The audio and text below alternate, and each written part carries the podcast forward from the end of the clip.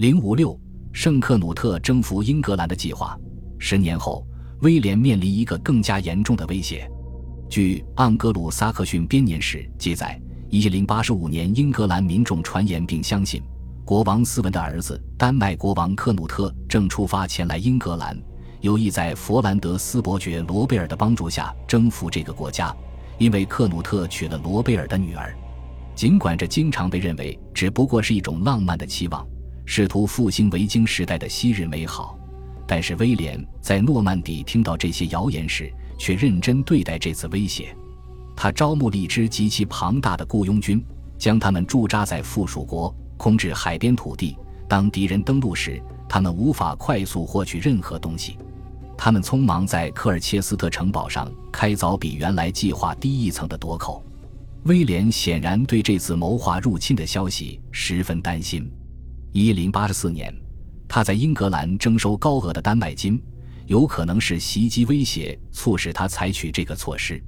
这种规模的入侵必定需要长期谋划和筹备，而大约在一零八十五年前，谣言可能传到了威廉那里。入侵从未发生。第二年，克努特被叛乱的丹麦人杀死，导致这次叛乱的原因是人们长期争论的话题。当时一些人认为他的死乃是暴君的命运，克努特侵犯自由农民的自由，向臣民施加不公正的重负；另一些人谴责这次谋杀是对圣洁国王、基督教信念以及教会虔诚拥护者的最无耻背叛。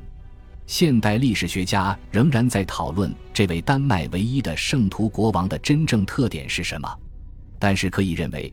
这次起兵实际上是由国王向丹麦人初次施加一种被称为派遣的义务而引起的，这是一项对民众服兵役的要求，也可以通过付钱来代替兵役，被称为罚金，相当于法兰克的传唤令。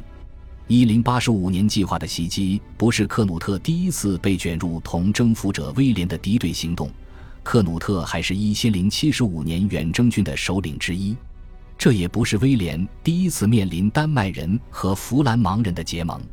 编年史记载，一零七十五年，丹麦舰队离开英格兰，前往佛兰德斯。克努特的弗兰芒王后阿黛拉为他生了三个孩子，两个女儿和一个儿子，因此这段婚姻不太可能在他一千零八十年继位后很久才确立。一零七十五年，克努特访问佛兰德斯的时候，可能的确讨论过这个问题。可想而知，在他成为国王前就订立了婚约。克努特的岳父罗贝尔是征服者威廉的王后莫德的兄弟，但是罗贝尔和威廉的关系在一千零七十一年的卡塞尔战役后恶化。通过此次战役，罗贝尔篡取了佛兰德斯的政权，他的侄子阿诺尔夫付出了生命代价。卡塞尔战役后，罗贝尔很快与法国国王腓力一世和解。之后，忠诚地支持他压制强大的蜀国诺曼。佛兰德斯和诺曼底统治者之间的关系自然充满敌意。英格兰王子埃德加是反对诺曼征服者的焦点。一零七十二年，当威廉要求苏格兰人将埃德加驱逐时，他在佛兰德斯获得了庇护。一零七十九年，罗贝尔为威廉叛乱的儿子短袜罗贝尔提供庇护。当克努特不管出于什么动机谋划入侵英格兰时，罗贝尔伯爵显然都是盟友。克努特是一位雄心勃勃的国王，他的联姻比任何前人都有着更加宏大的目标，但克努特大帝除外。他的儿子后来被称为好人查理的查尔斯伯爵，以查理大帝的名字命名也绝非偶然。他是丹麦王室第一位取此名的成员。查理大帝是他母亲家族最著名的成员，克努特的野心可能让他的弟弟们担忧，甚至导致他们强烈反对威胁到他们登上国王宝座的政策。在克努特短暂的统治时期，他试图极力强化王室在丹麦的权力。他声称王室拥有前所未有的特权，包括有权拥有公共土地和沉船，有权成为外地人和无同族人人员的继承人。与当时欧洲大公一样，他也试图强制维持和平。一旦有人破坏和平，就会遭到重罚。他还是教会的热忱支持者，不能全信圣徒传记作家的夸大其词，但没有理由怀疑克努特颁布了法律保护弱者、孤儿、寡妇和外来人，这是基督教的理想。他也试图强制实施十亿税。克努特的舰队在出发前往英格兰之前就解散了。他想加入北方利姆海峡的舰队时，却被滞留在了日德兰半岛南部。当时的资料对这次滞留进行了矛盾且不可信的解释，但是克努特有可能担心神圣罗马帝国皇帝亨利四世的干涉。克努特似乎支持亨利的敌人，与亨利对立的国王萨尔姆的赫尔曼。教皇格里高利七世反对由亨利资助的对立教皇克莱门特三世，克努特向支持格里高利七世的主教提供了庇护，这足以给亨利理由来向克努特施压。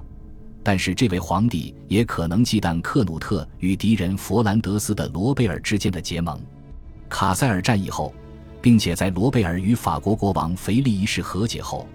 亨利支持埃诺特伯爵鲍德温成为佛兰德斯伯爵，人们不禁推测，亨利有意阻止克努特入侵英格兰。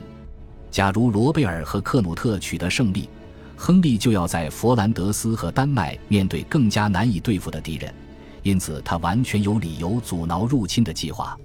然而，亨利所起到的作用是臆想出来的。众所周知。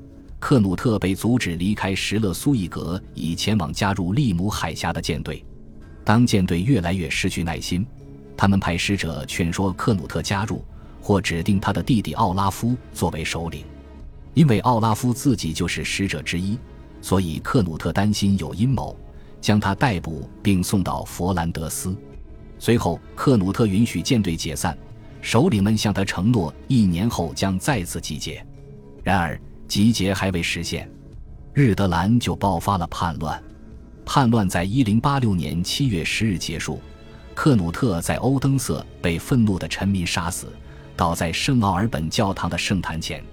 克努特的失败标志着维京时代的终结，再也没有斯堪的纳维亚人抢劫或入侵不列颠、法国和德意志地区。然而，典型的维京活动，如袭击、收取贡金，甚至征服王国。以及一切正常的外交形式并没有停止。十二世纪，在波罗的海进行了无数反对温德人的探险，其中一些打着十字军的旗号。温德人自己也曾利用丹麦人的弱点和内战来洗劫丹麦沿海地区。这些战斗的首领之一是任罗斯基勒主教和隆德大主教的阿布萨隆。据当时的历史学家萨克所记载，他刚被任命，就既从事了主教的职业。也开始了一份维京人的事业。恭喜你又听完三集，欢迎点赞、留言、关注主播，主页有更多精彩内容。